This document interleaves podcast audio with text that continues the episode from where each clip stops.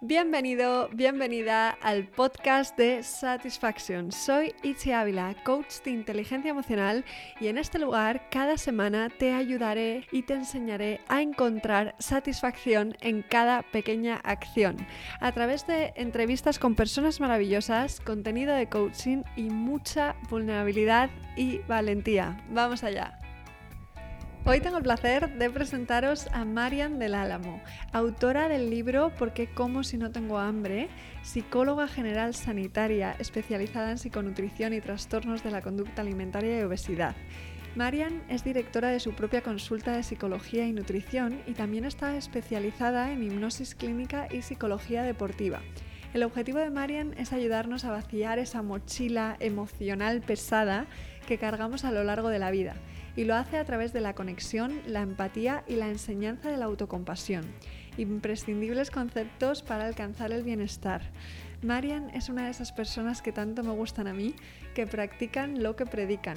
Nos anima a ejercitar y alimentar nuestro bienestar poniéndose como ejemplo a través de su maravillosa divulgación en redes. Marian nos recuerda también que nunca llueve eternamente. De eso y mucho más vamos a hablar hoy. Bienvenida Marian y gracias por estar aquí. Muchísimas gracias a ti por, por, tenerme aquí, por invitarme y permitirme, y permitirme estar aquí. Qué bonito, pues vamos allá. Yo cuando empiezo siempre los podcasts me remonto atrás en el tiempo para conocer un poquito de tu historia, así que la primera pregunta que te voy a hacer es ¿dónde estaba Marian un día como hoy, hace 10 años, y qué has aprendido desde entonces?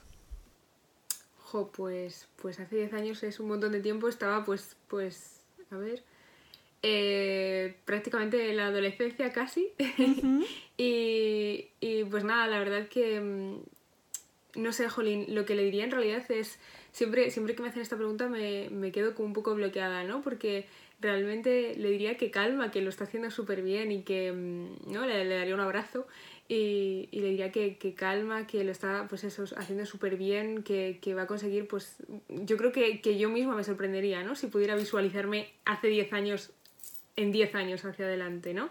Eh, de decir, wow, ¿no? Como, o sea, qué fuerte, qué, qué heavy, ¿no? Al fin y al cabo, pues con, con, esa yo creo que ya más o menos sabía mi proyección un poco lo que quería eh, a, nivel, a nivel laboral y entonces pues me, me, sorprendería, no sé, me parecería como un shock, ¿no? Decir, jo, ¿cuánto, cuánto vas a conseguir o, o, qué bonito lo que vas a llegar a hacer, que te vas a dedicar a lo que te gusta, lo que quieres, que con todo ese esfuerzo, ¿no? Eh, entonces nada, le daría como la mano, un abrazo y, y le diría que para adelante. Qué bonito.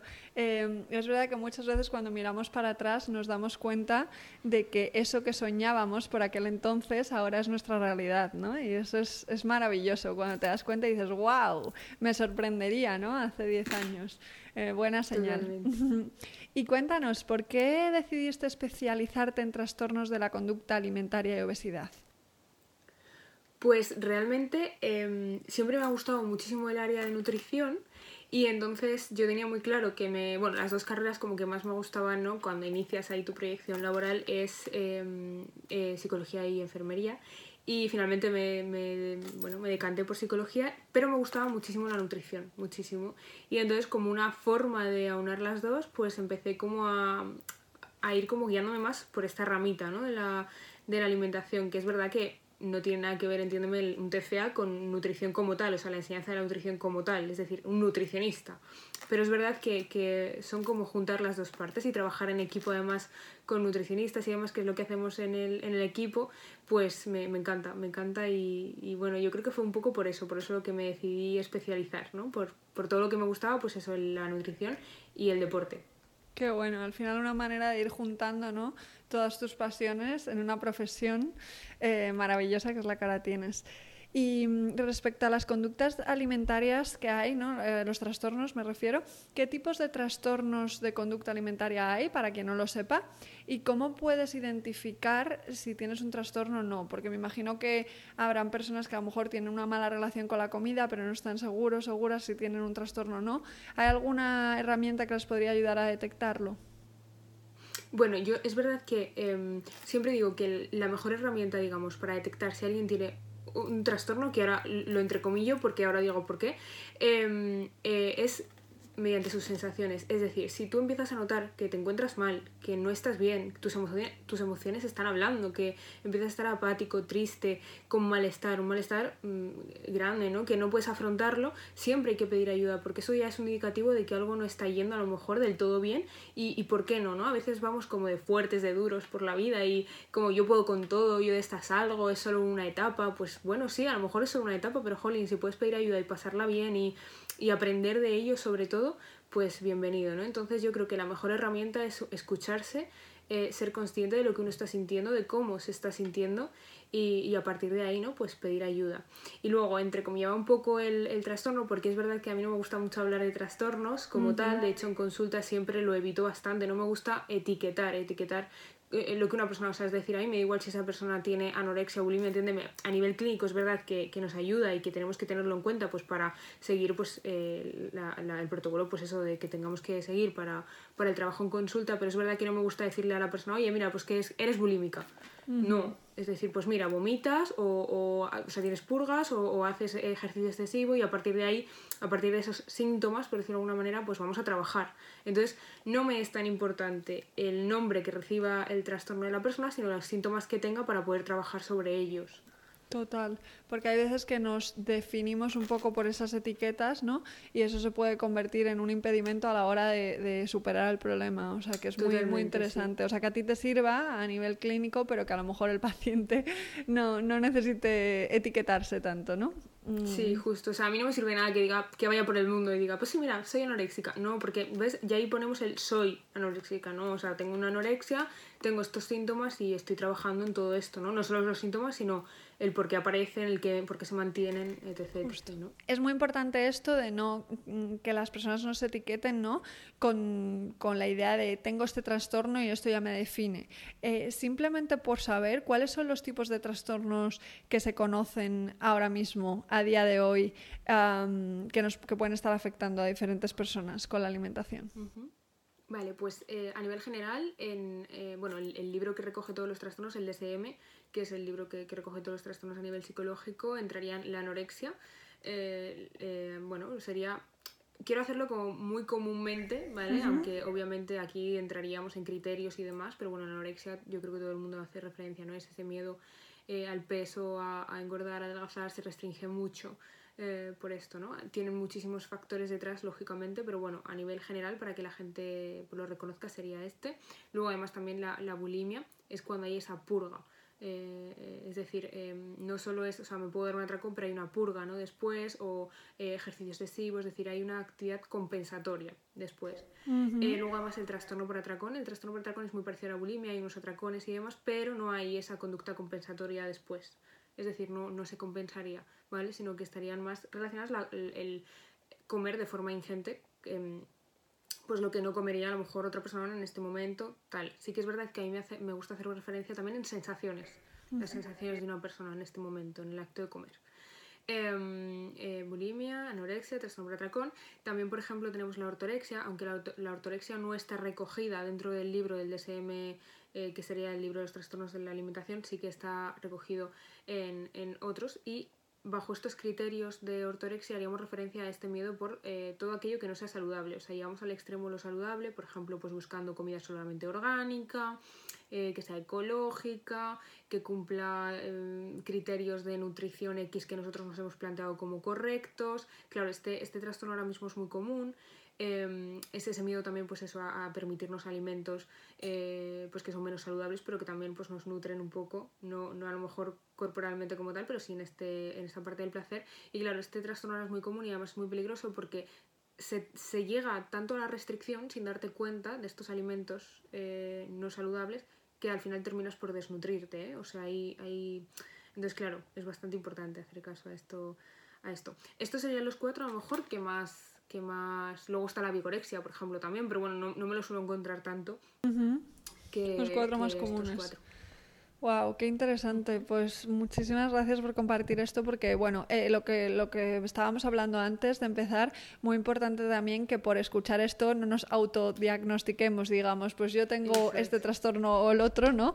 Eh, y, y, además que, como hemos dicho, no sirve de, de, mucho etiquetarse, simplemente son referencias para entender qué tipo de problemas puede haber. y, y desde ahí, ¿no? Pues buscar soluciones. Eso es, ¿no? E evaluar un poco más desde el malestar, desde cómo, yo me estoy sintiendo con esta relación que tengo con la comida eh, o con mi cuerpo, conmigo mismo, antes que, que, con estos criterios, ¿no? Que muchas veces no se cumplen y no podríamos etiquetar a una persona, pero sí que tendremos que trabajar cositas ahí. Te voy a leer ahora una cita tuya que me encanta, que dice, el producto mágico y milagroso más poderoso para verte bien se llama amor propio. ¿Qué necesitamos para adquirir este maravilloso producto? Totalmente. Bueno, lo primero es desechar todo lo que venimos haciéndonos con, con, ello desde, desde que somos pequeños, ¿no? Que es un poco lo que nos vende la sociedad, ¿no? El, el pues, buscar precisamente el estar perfectos para querernos, ¿no? Es justo lo contrario, o sea, la perfección no mide cuánto me quiero. El cuánto me quiero no es llegar a ser perfecto, sino aceptar que no lo soy y que aún así me adoro y me gusto y acepto, ¿no? El, además también una cosa que repito mucho es que normalmente como que buscamos eso, la perfección, el vernos muy bien delante del espejo para empezar a querernos cuando querernos y el amor propio es precisamente todo lo contrario, es permitirnos vernos mal, permitirnos un día vernos unas ojeras horrorosas y, y, que la ropa nos quede fatal y no nos veamos con nada y un pelo horroroso y que no pasa absolutamente nada, aceptamos y seguimos con nuestro día para adelante porque amor propio no es solo un físico, ¿no? Amor propio es eh, lo que va mucho más allá, ¿no? Nuestro interior, nuestro...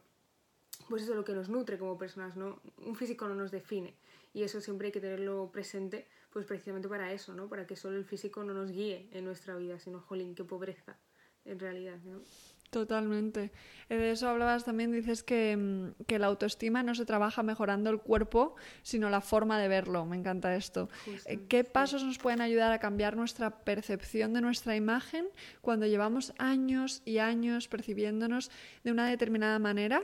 ¿Cómo rompemos ese patrón que nos hace castigarnos por nuestra apariencia física?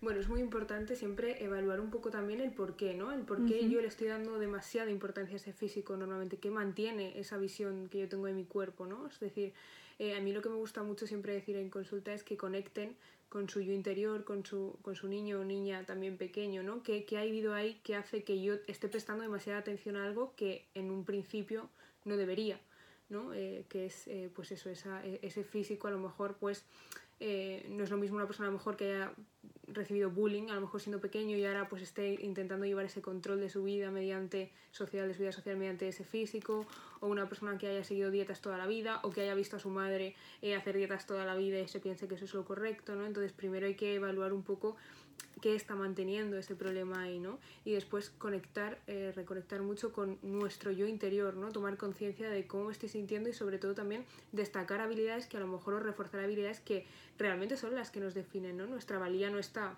como decía antes, en, el, en el físico, sino en lo que hay interiormente en nosotros. Entonces destacar todas esas habilidades.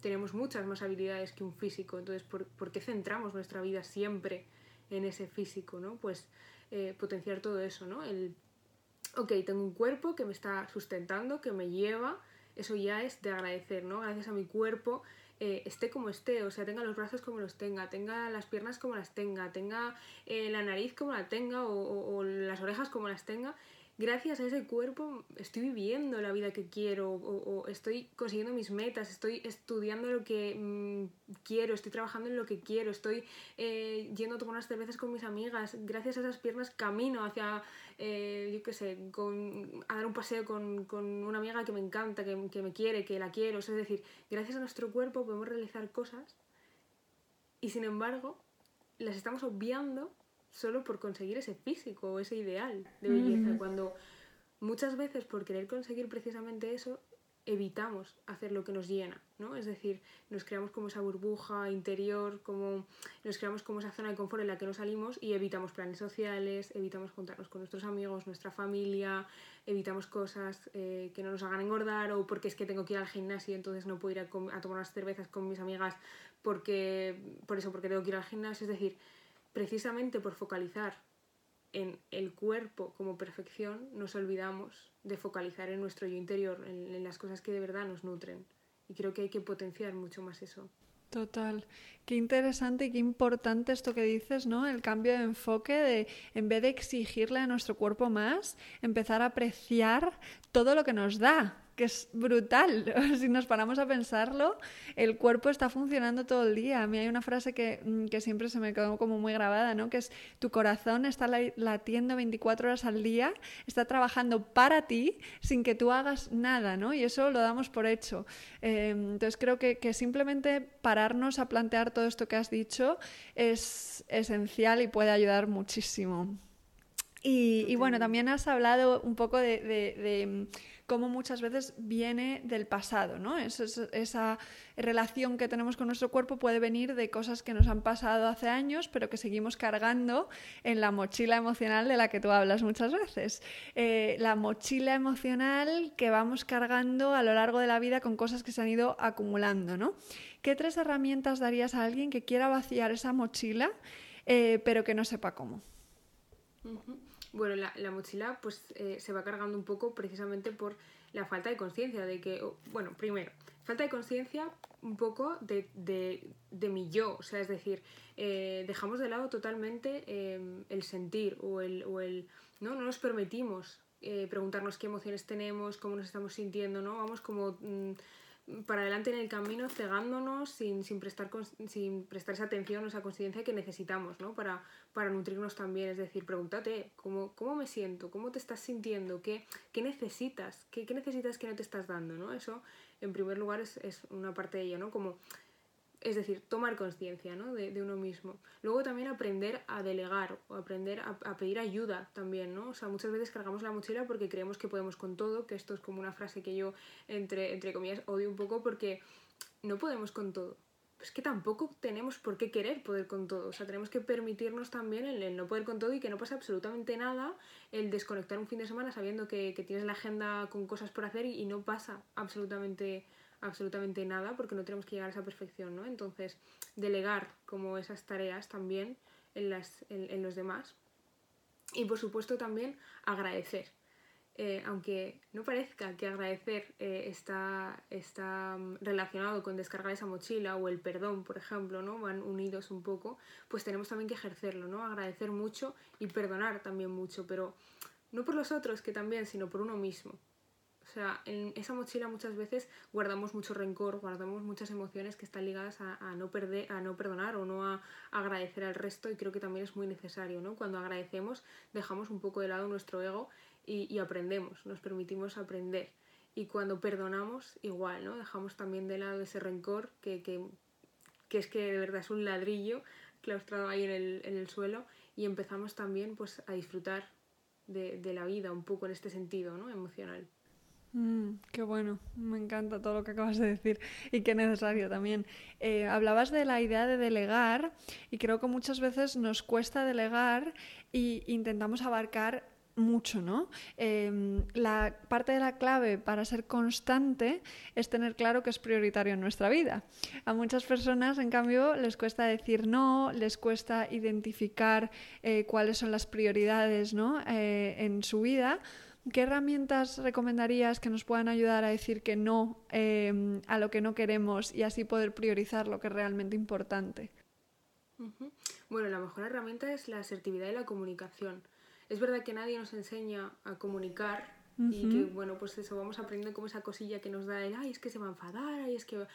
Sí, ok, a lo mejor se enfada, pero entonces eso ya es problema suyo. Esa persona tendrá que ver cómo gestionar esas emociones para que no le esté afectando tanto como para enfadarse o o, cabrearse o dejar de hablar o lo que sea, pero no es problema tuyo. Entonces hay que aprender también pues eso, a empoderarse, a decir que no, porque cuando decimos que, o sea, cuando decimos que no a la otra persona también nos estamos diciendo que sí a nosotros mismos, nos estamos empezando a cuidar, ¿no? Entonces nos da, normalmente nos da como ese reparo, eh, pero yo creo que si aprendemos a decirlo con, con, con pues una comunicación asertiva, con educación, con cariño, porque realmente podemos decir un no cariñoso y que no pase absolutamente nada, ¿no? Pero tenemos que aprender también eso, que no mm. podemos llegar a todo nosotros o que no, no podemos, no tenemos por qué cargar, mejor dicho, el peso de nadie. Y entonces, pues la mejor herramienta sin duda sería esa comunicación, esa asertividad, ¿no? Hay diferentes técnicas, y, pero la asertividad sería eso, ¿no? Esa comunicación eh, empoderada, pero cariñosa, educada hacia la otra persona. Maravilloso. Y para identificar si no sabemos lo que queremos eh, o cuáles, cuáles son nuestras prioridades, ¿hay algo que nos pueda ayudar? Bueno, lo primero de todo es saber que pueden existir una amplia lista de prioridades, ¿no? No tienen por qué estar, o sea, es decir, luego dentro de esa lista podemos ordenarlas como a nosotros nos, nos guste o como dependiendo de las necesidades de cada momento, por supuesto también, que una prioridad esté por debajo de otra no quiere decir que, sea una, que, que ya no sea una prioridad. Que eso es importante, porque creemos que, que todo el rato como una prioridad tiene que estar encima, encima, encima, pero no es cierto. O sea, podemos tener una lista de prioridades grande y, y, no porque esté por debajo de una ya necesariamente deja de ser una prioridad, ¿no? Eso hay que tenerlo en cuenta precisamente para eso, ¿no? Para que no queramos que todo esté en, en digamos, en la misma línea, ¿no? Como en, en, la cúspide de la pirámide, digamos. O sea, tenemos que permitir que hay prioridades que, según el momento, van a ser, eh, van a estar por encima de otras, pero no dejan nunca de ser prioridad el resto. Y eso es una parte importante, ¿no? Para, pues eso, para evitar también ese malestar. Y luego además, pues escucharnos mucho y tomar conciencia de qué vamos necesitando. Y empezarnos a guiar un poco más por qué es lo que quiero yo, qué es lo que necesito yo en este momento, en lugar de guiarnos por qué es lo que debería o tendría que hacer. ¿no? Mm. Que nos basamos mucho en esos deberías, en esos tendría, y, y, no, o sea, vamos a dejar un poco de lado también estos y vamos a empezar a escucharnos o a tomar conciencia de em, qué es lo que quiero realmente y qué es lo que necesito realmente. Total. Le damos mucho prestigio a la fuerza de voluntad, ¿no? Eh, esa idea de si tienes fuerza de voluntad lo consigues todo. Y muchas personas asocian esa falta de constancia al es que no tengo fuerza de voluntad y por eso no lo consigo, ¿no? Y de esa forma como que se pasan la vida empezando rutinas y abandonándolas, incrementando así su falta de confianza en su capacidad de ser constantes. Es como una especie de círculo, ¿no? Y eso está un poco basado en el miedo. Eh, cuando hacemos las cosas desde el debería, como decías, desde el tengo que, en vez de desde, oye, quiero, lo he decidido, es mi prioridad, pues cambia mucho la cosa. ¿Cómo podemos ejercitar y alimentar nuestro bienestar sin tener que recurrir tanto a la fuerza de voluntad? Bueno, la fuerza de voluntad es como algo que se ha inventado, es verdad, ¿no? Como tú decías, y que en realidad no nos hace bien, porque cuando creemos que existe una fuerza exterior nuestra para conseguir las metas, entonces dependemos de ella para conseguirlas. Es lo que, lo, que hablo de esa fuerza de voluntad. Cuando, si yo creo que teniendo fuerza de voluntad es cuando voy a conseguir las cosas y de repente un día me levanto sin motivación y sin esa supuesta fuerza de voluntad, pues es como que ya no voy a conseguir nada, es que siempre me pasa lo mismo, dejo todo, de perdidos al río, y no es así, ¿no? O sea, tenemos que ser conscientes que la motivación, que esa, esa palabra sí que me gusta, la fuerza de voluntad no tanta como tal, em, la motivación fluctúa. O sea, no podemos estar todos los días aquí. Imagínate, ¿no? Ese éxtasis brutal todos los días. O sea, sería súper cansado. O sea, es que no, no podemos, ¿no? La, fuerza de voluntad pues fluctúa y tenemos que permitir que fluctúe de esa forma porque no pasa absolutamente nada, ¿no? Y luego además también tomar decisiones desde el quiero, desde lo que necesito, desde el cariño, desde la compasión, desde la empatía, es lo que realmente nos va a hacer conseguir esas metas. Si yo, por ejemplo, poniendo un ejemplo que suele ser el más común, ¿no? Si yo quiero adelgazar 30 kilos, me pongo ahí una cifra exagerada, ¿no? Si yo quiero adelgazar 30 kilos eh, y lo hago desde el odio, o sea, lo hago em, olvidándome de las variables realmente importantes como por ejemplo la salud, tanto física como mental, pues lógicamente esa motivación eh, o esa fuerza o esa supuesta fuerza de voluntad, pues no nos va a hacer conseguir esa pérdida de peso, ¿no? O sea, tenemos que empezar a mirar esa pérdida de peso desde el cariño, desde la salud, cambiando hábitos porque me, gusta, porque mm, es saludable, voy a conseguir pues de verdad esa parte de la salud y luego el peso obviamente vendrá de forma secundaria, ¿no? Habrá, personas que sí necesiten perder peso y habrá otras personas que realmente lo que haya que trabajar esa idea de esa pérdida de peso. ¿no? Y claro, el, el enfocar ese objetivo esa fuerza de voluntad nos hace muchas veces no conseguirlo precisamente por eso, ¿no? Porque lo estamos dejando algo ajeno, no algo a mí. Entonces vamos a empezar a tomar conciencia sobre lo que quiero, lo que necesito y desde dónde estoy moviéndome y desde dónde estoy tomando esa decisión. Qué importante, para que la motivación sea desde el amor en vez de desde el miedo, ¿no? Es, es esencial esto. Y hablando de motivación, estás especializada también en psicología deportiva ¿Qué tres herramientas nos podría dar esta disciplina para ayudarnos a mantener la motivación más a largo plazo? Bueno, la, psicología deportiva es verdad que estoy especializada en ello, pero no ejerzo como, como tal ahora mismo. Em, pero bueno, es verdad que, que, aquí no quiero hacer ninguna respuesta un poquito concreta porque depende muchísimo, por ejemplo, em, al menos desde el enfoque que yo la veo, ¿no? Un poco de hacia dónde va dirigida, ¿no? Si va un deportista, por ejemplo, pues de élite o va hacia un deportista de estar por casa en el sentido de que le gusta salir a correr y listo, o va a un, a un trabajo en equipo, un trabajo, o sea, un deporte en equipo, un deporte individual, cuál es la meta, o sea, no, no podemos hablar de la misma forma en un deportista, por ejemplo, en, en, en Nadal, ¿no? Un deportista pues que ha llegado muy alto y que, su trabajo es ese, a un deportista que, se divierte con los amigos o que sale a correr porque le gusta o que... ¿Entiendes? Entonces tiene que ir muy enfocado a los objetivos a, al, pues eso, a las personas y hacia dónde está también, ¿no? No es lo mismo, no estamos hablando una, de una igual, de una persona que, que se dedica a eso, que es su trabajo, y que obviamente entonces ahí tenemos que potenciar muchísimo su mente para que sea su mejor herramienta también a una persona pues que a lo mejor sale a correr, hay que ser también compasivo, ¿no? Es decir, Justo, entiendo. O sea, los objetivos son muy personales, ¿no? Y según, según el, el objetivo que tenga la persona, pues vas, va a cambiar totalmente. Vale, entiendo. También estás especializada en psicología de la alimentación y psiconutrición.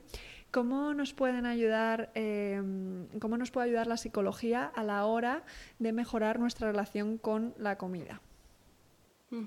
Bueno, pues es fundamental. Eh, como en cualquier relación con todo, con amigos, familia, eh, pues con la alimentación igual, ¿no? Ten en cuenta que, que, comemos mínimo tres veces al día, o sea, más o menos, ¿no? Aproximadamente. Entonces, enfrentarnos a eso teniendo una mala relación con la comida es muy doloroso. Entonces, tenemos que, que trabajar todas esas herramientas para, para reconciliarnos con ese acto de comer. Al fin y al cabo, nosotros cuando nacemos nos encanta comer. O sea, es decir, el bebé nace y va buscando innatamente ¿no? la, la, teta de la mamá o el biberón para poder comer. Entonces, innatamente nacemos gustándonos comer. ¿En qué momento se convierte eso en odio? ¿En qué momento se convierte esa relación en una relación mala? En una relación de odio, ¿no? O sea, es decir, hay que, hay que indagar bien ahí porque es muy social. Es muy social. O sea, cuando nacemos un, un niño es que tiene 100% eh, todo, digamos, adaptado. Es decir, sabe cuándo parar de comer, sabe cuándo tiene hambre, sabe lo que le gusta, sabe lo que no le gusta, sabe que, que, que come chuches porque son gustosas, no porque tenga hambre, sabe que, es decir, un niño está con una relación, tiene una relación con la comida brutal, ¿no? ¿En qué momento deja de tener esa relación con la comida para empezar a tener una, una mala relación con la misma? O sea, hay que ver ahí, ¿no? Qué factores están ahí haciendo mella en los mm. nenes, ¿no? Además también eh, es muy importante como normalizar el acto de, comer también como algo placentero. Nos guste o no, la comida es placer. Y es así. Y necesitamos también normalizar esto.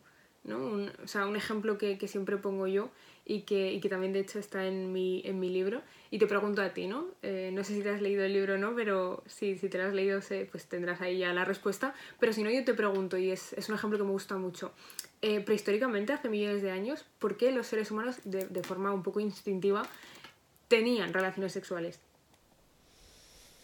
Porque es una, o sea, al final hay un premio evolutivo, ¿no? Para, para, por tener relaciones sexuales porque nos lleva a evolucionar, a reproducirnos y a seguir existiendo, ¿no? Y me imagino que con la comida pasa un poco lo mismo. Eso es, es decir, con las relaciones sexuales pues era tener bebés para procrear y que la especie pues siguiera adelante, ¿no? A día de hoy, ¿por qué se tienen relaciones sexuales? ¿Solo para tener bebés?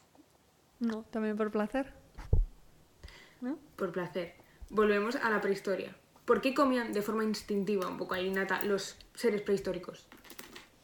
Para seguir lo mismo, ¿no? Por, por necesidad evolutiva.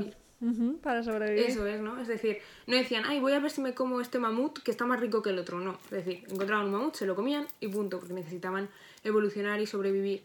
Y a día de hoy, ¿por qué comemos? Uh -huh. Por placer, es lo mismo, ¿no? no comemos mucho más de lo que necesitamos, ¿no? Para sobrevivir. Uh -huh. Comemos por placer. Entonces, jolín, si nos estamos permitiendo tener relaciones sexuales por placer, no solo por tener bebés, ¿por qué no nos estamos permitiendo comer por placer? Porque somos seres hedónicos y tenemos que permitirnos potenciar este ladito nuestro, ¿no? Tan maravilloso. Y no está mal. De hecho, está muy bien poder comer también por placer. Uh. Qué buen planteamiento este, qué bien que lo hayas compartido.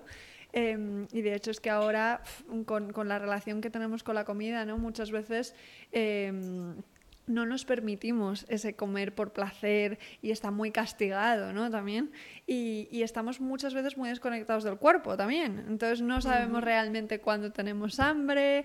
Eh, hay un montón de, de, historias con este tema. A mí me gusta mucho cómo planteas tú cuando hablas de los siete diferentes tipos de hambre. El hambre visual, el hambre auditiva, de tacto, olfativa, ¿no? Entre otros. ¿Cuáles son los siete tipos de hambre y cómo podemos identificar cuál nos está moviendo a comer en cada momento? Vale, quiero hacer, volviendo al hilo un poquito anterior y también enlazado con esta pregunta, como una diferenciación entre el hambre emocional. Eh, no es lo mismo permitirnos ese hambre emocional eh, por placer, como hemos dicho, de, pues, eh, es decir, me gusta el chocolate y me permito comer chocolate porque es que me gusta y me, me parece placentero y es maravilloso, a gestionar las emociones con la comida. Es decir, hay que hacer ahí una distinción, es decir, no es lo mismo que yo esté triste y todas las veces que esté triste me doy un atracón, a, pues me permito comer mm, una comida social, pues más de lo que hubiera comido a lo mejor sola en mi casa, pero por placer, por la compañía, por el momento, ¿vale? Entonces hay que hacer ahí como una distinción entre eso, no es lo mismo comer por placer y permitírmelo y, y, también es un comer emocional, ¿eh? O sea, es decir... Eh, Siempre pongo el ejemplo un poco, yo cuando termino de comer me como una o dos onzas de choco y no me las como por hambre, me las como porque me gusta el chocolate y me da placer y no pasa absolutamente nada, pero eso no es lo mismo si yo pretendiese gestionar mis emociones mediante la comida. Entonces eso hay que, quiero hacer que quede claro como ese... Muy, muy importante este apunte, porque em, cuando lo haces para gestionar tus emociones, al final se está convirtiendo la comida en un anestésico emocional y, ahí sí que sí se crea una relación muy mala, ¿no? Em, está súper bien explicado eso y creo que queda muy clara la diferencia entre cuando lo estoy haciendo por placer, que también puede ser hambre emocional, y eso sí que me lo voy a permitir, y lo que quiero, mm, mm, en lo que no quiero caer, ¿no? Es en el hambre emocional cuando se da como anestésico a las emociones que no me quiero permitir sentir. Eso es, hay que aprender a gestionar esas emociones, no a, no taparlas, ¿no? Es verdad que de forma, siempre explico, ¿no? Que hay que ser muy compasivo con esto, porque nadie aprende a, gestionar, no, no, nos enseñan, hay muy, poca, muy poco aprendizaje en esto, ¿no? Socialmente nadie nos enseña a gestionar emociones, entonces la persona lo hace lo mejor que sabe, ¿no? Y en ese momento utiliza esa herramienta, pero que quizá no es la más adaptativa, entonces, bueno, tratar también este tema así con compasión y pedir ayuda si se necesita, ¿no? Pero tener en cuenta eso, que la comida no gestiona emociones, pero sí que nos podemos permitir comer de forma emocional por placer, porque también es maravilloso. Me encanta. Vale, pues vamos ahora sí que sí con los siete tipos del hambre. Eso, sí, eso es. Bueno, pues hay distintos tipos de, de, hambre, en un poco pues por los sentidos, ¿no? Me gusta a mí eh, identificarlo, además también pues el hambre celular, el hambre mental y todo eso. Y bueno, em, en realidad aunque comamos por la boca, los sentidos también nos dan eh, muchísima información sobre el alimento. Y no solo eh, con, la comida, con el alimento, sino que necesitamos también nutrir esos sentidos de forma diferente. ¿no? Es decir, em, siempre explico, y, bueno, en el libro está también, y haciendo referencia a, unos, a muchos autores que también em, explican estos temas y que son brutales. Yo, por ejemplo, tengo hambre o, no la tengo y de repente veo una bandeja llena de dulces visualmente, o sea, estoy utilizando eh, ese hambre visual pues igual me empiezan a apetecer. No necesariamente tengo que tener hambre, ¿no? Pero al verlos me empiezan a apetecer. Entonces la pregunta un poco siempre, y lo que trabajo un poco también en consulta, es a nutrir esos sentidos sin necesidad de utilizar la comida, ¿no? Eh, ¿Cómo puedo nutrir yo eh, esa, esa, pues ese sentido de la vista, ¿no? Pues a lo mejor viendo un paisaje bonito, o viendo la, la serie que me gusta, o mirando a los ojos a mi pareja, o es decir, utilizar esa, esa vista, ese sentido de otra forma que no sea eh, con la comida, ¿no? Nutriendo ese hambre visual de otra forma que no es con la alimentación, ¿no? Al igual, pues, con, el olfato, por ejemplo, ¿no? Eh, llegar a casa y, oler eh, la comida que está preparando tu madre y que sea tu comida favorita, es como que entra ya el hambre enseguida, ¿no? Pero, o sea, ese sería, digamos, el hambre eh, olfativa. Pero también podemos nutrir ese hambre olfativa con una fragancia que te guste, poniendo un ambientador en tu despacho rico o poniendo un humidificador con olores o el incienso, a quien le guste el incienso, em, oliendo las especias cuando cocinas. Es decir, podemos nutrir también ese hambre olfativa de otras muchas formas que no sea con la comida. Va un poco, ¿no? Como ese enfoque que yo siempre suelo hacer, ¿no? Es decir, identifico ese hambre, le ponemos ejemplos y luego pues eh, redescubrimos de qué otra forma podemos nutrir ese hambre eh, olfativa, visual, ¿no? Eh, de tacto, pues de, de, esta forma, ¿no? que no sea con la comida, con la alimentación. Mm, buenísimo este ejercicio, me encanta. Hay muchas maneras de alimentarnos, no solo con la comida. todo lo que consumimos, desde los pensamientos, lo que leemos, etcétera, todo, todo, todo nos alimenta. Y entonces, eh, para que me quede claro, serían eh, los cinco tipos de hambre de los de que refieren a los cinco sentidos, ¿no? como hambre visual, hambre auditiva, hambre de tacto, hambre olfativa. ¿Y los otros dos, cuáles son? Celular y mental. Vale, fenomenal. La celular es lo, que consideraríamos la, digamos, un poco la nutrición tal cual del cuerpo. O sea, las células se nutren, se nutren de, vitaminas, de minerales, de macronutrientes, micronutrientes, ¿no? Sería el hambre real, por decirlo de alguna manera, tal cual. Y luego la mental, pues haría referencia un poquito más a ese hambre emocional eh, que hablábamos anteriormente, ¿no? Que me está pidiendo mi mente, que necesita mi mente, que está cubriendo con, con esa alimentación. Genial, qué interesante, me encanta. Bueno, vamos ahora con una de tus frases preferidas eh, que he mencionado en la intro, que es la frase de nunca llueve eternamente. La cuestión ahora es, ¿qué le aconsejarías a una persona que esté en mitad de la tormenta y que no sepa cuándo va a acabar, como tantas personas ahora mismo, ¿no? con la crisis que estamos viviendo? ¿Qué les puede ayudar a sobrevivir eh, y a sobrellevar este invierno por el que pueden llegar a estar pasando algunas personas?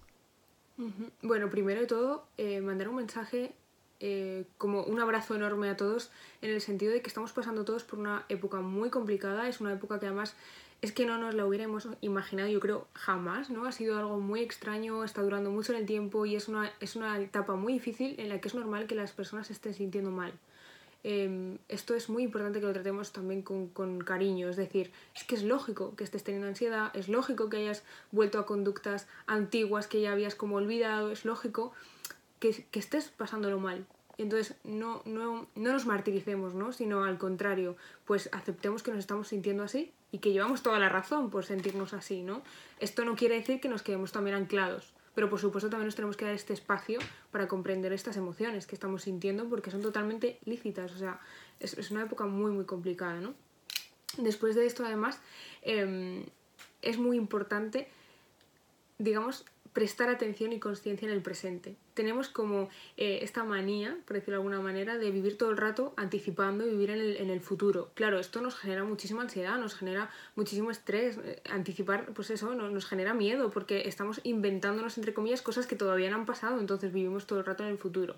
Cuando estamos en medio de la tormenta, no podemos vivir en un futuro, sino tenemos que saber que estamos en medio de esta tormenta, que nos está cayendo agua, que hay truenos y preguntarnos entonces qué es lo que puedo hacer yo hoy, ahora, en este momento, en el presente. ¿no? Evocar esa, esa atención al presente. Porque si no, si estamos todo el rato viviendo en ese futuro, generamos muchísima ansiedad, una ansiedad además que, que tiene un falso control, que no podemos controlar, que no podemos tomar decisiones en el futuro, podemos tomar decisiones en el presente. Y además lo que hacemos cuando vivimos en el futuro es ese presente que nos estamos perdiendo se convierte en pasado y del pasado ya sí que no tenemos manera de, de, de, trabajar en él. Entonces un poco lo que diría es pues esa toma de conciencia en el presente y, y, el preguntarnos qué es lo que yo puedo hacer hoy, ahora y no mañana ¿no? o pasado. Importantísimo esto. Me ha, recordado una metáfora de la que hablábamos ayer, que nos fuimos a hacer senderismo, ¿no? Y, realmente cuando estás subiendo una montaña, si tú miras para arriba y ves todo lo que te queda por subir, dices, ¡Ah! madre mía, te entra ansiedad, ¿no? Pero si tú vas pasito a paso y solo te fijas en el siguiente paso, cuando te quieres dar cuenta has llegado, ¿no? Entonces es un poco esta idea de vete tomando decisiones en el momento, que es lo único que tienes, y cuando te quieras dar cuenta la tormenta eh, habrá pasado, ¿no?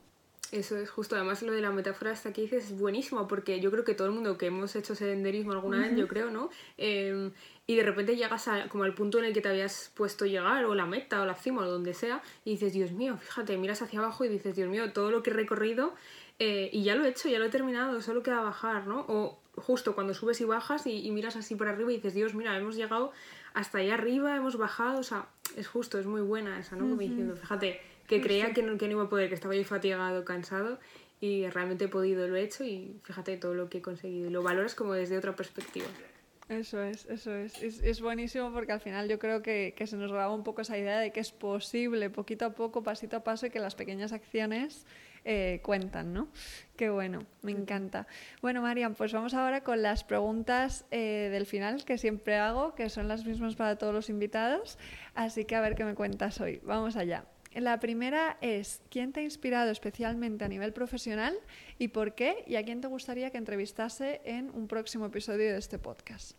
Puede ser la misma persona, si quieres. Vale. Eh, siempre pongo a la misma persona de, ejemplo, no sé por qué. Yo supongo que también filtro mucho en este sentido de la sobreinformación. Ahora con redes tenemos mucha sobreinformación y filtro bastante. A mí me gusta muchísimo Patricia Ramírez, eh, psicóloga. Seguro que sabes quién es.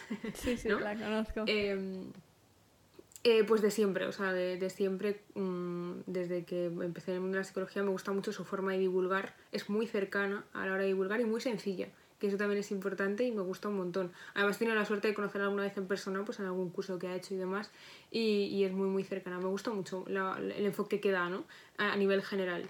Em, y bueno, pues eh, ella, ella me encanta. Esa es la, respuesta. Con esto no quiero hacer de menos a, muchos psicólogos o psicólogas eh, y por supuesto muchos profesores que he tenido en la carrera o en el máster y demás que también son maravillosos, brutales o compañeros que también lo son, ¿eh? No quiero hacer de menos, pero bueno, buscando un referente o alguien que me guste mucho, pues Genial, genial, claro que sí. Y es verdad que cuando han mencionado a Patricia algunos otros invitados en esta pregunta, eh, siempre recalcan lo mismo, la simplicidad, ¿no? El simplificar conceptos que a lo mejor son muy complejos de una manera que hacen que se entiendan muy bien.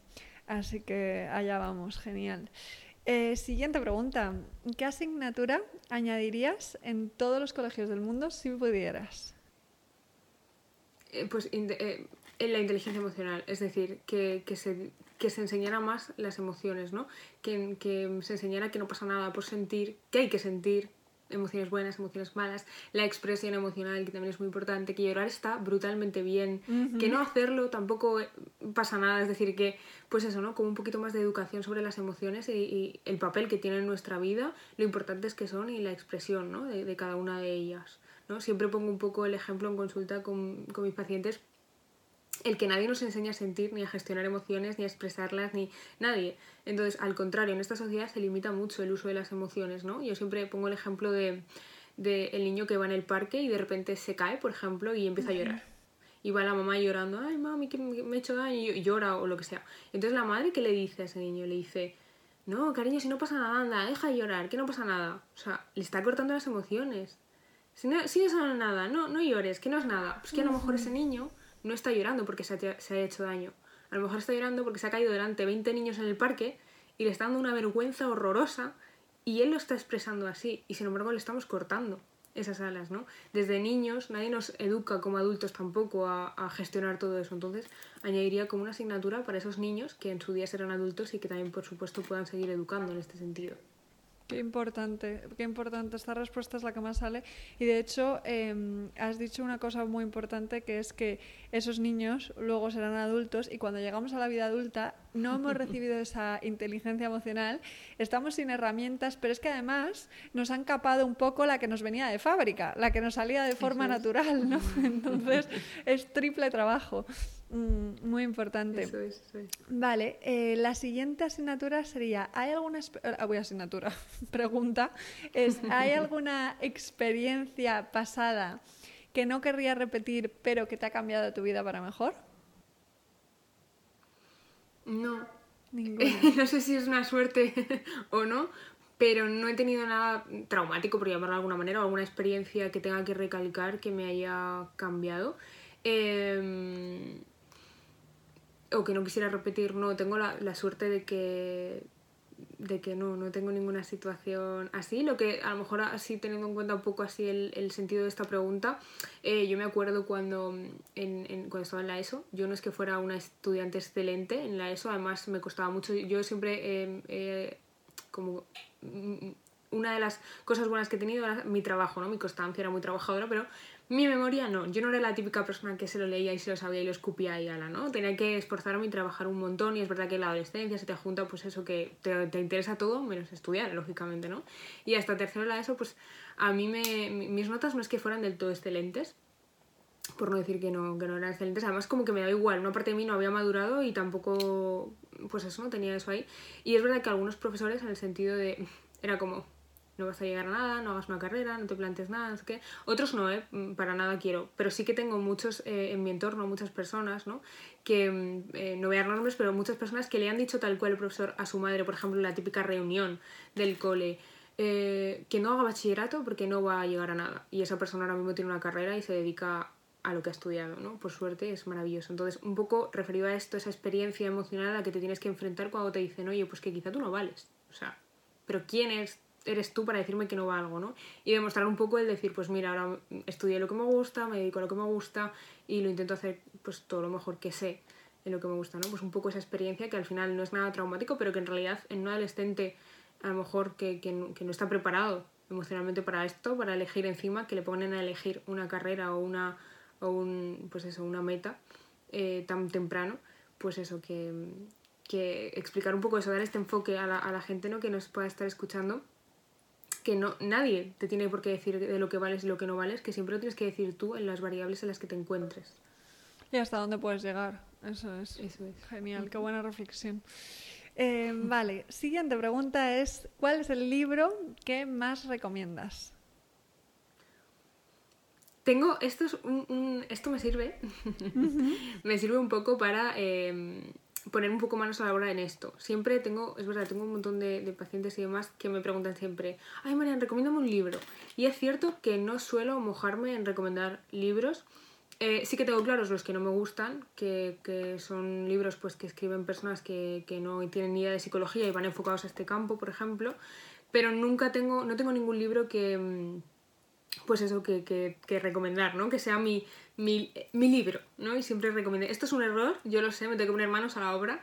Eh, sí que leo, pero suelo leer muchos libros tipo manuales. Uh -huh. Entonces es verdad que esos tipos de libros no los puedo recomendar a, a gente que no estudia psicología porque son libros como más eh, hechos para, para, pues eso, para, para, psicólogos, ¿no? Pero sí que es cierto que ahora en, en, el centro, en el Instagram mío del centro, estamos empezando a hacer una sección en la que vamos recomendando libros a la gente como más estar por casa. Nos hemos reunido todo el equipo para dar, hacer una lista enorme de libros y sí que es verdad que hemos lanzado ya tres publicaciones con tres libros pues relacionados con todo esto, nutrición, psicología, eh, pues eso, aprendizaje emocional, todo esto. Entonces, bueno, eh, me quedo tranquila por ahí. Fenómeno. Mira, pues recomendaremos la página del centro en las notas y además podemos recomendar tu libro. Cuéntanos un pelín de Eso tu sí, libro. claro, claro. Que lo, lo, tienes ahí, que lo veo por ahí. Sí, lo tengo por aquí, lo tengo por aquí. Pues sí, sí, mi libro está totalmente recomendable, por supuesto. Mm, lo recomiendo. Fenómeno. Pues sí, también sí. lo dejaremos ahí en las notas para quien se lo quiera leer. Maravilloso. Y dos preguntitas más. ¿Qué tres cosas haces cada día para cuidarte? ¿Es una de ellas? Uh -huh. Uh -huh. Vale, pues tres cosas. Eh, intento moverme un poco, mi trabajo es muy muy sedentario y entonces estoy todo el día sentada en la mesa y no, no me muevo nada. De hecho, cuando tengo mucho trabajo es que literalmente no me muevo, me levanto, como y me vuelvo a sentar y es eso tampoco es saludable para el cuerpo entonces intento moverme un poco. Es verdad que menos de lo que me, de lo que me gustaría pero intento evitar el sedentarismo. Luego por supuesto intento comer también saludable. Comer saludable no es solo comer comida saludable que también sino también escuchándome y, uh -huh. y nutriendo esa parte placentera que hablábamos antes. Y por supuesto también eh, otro punto importante escucharme.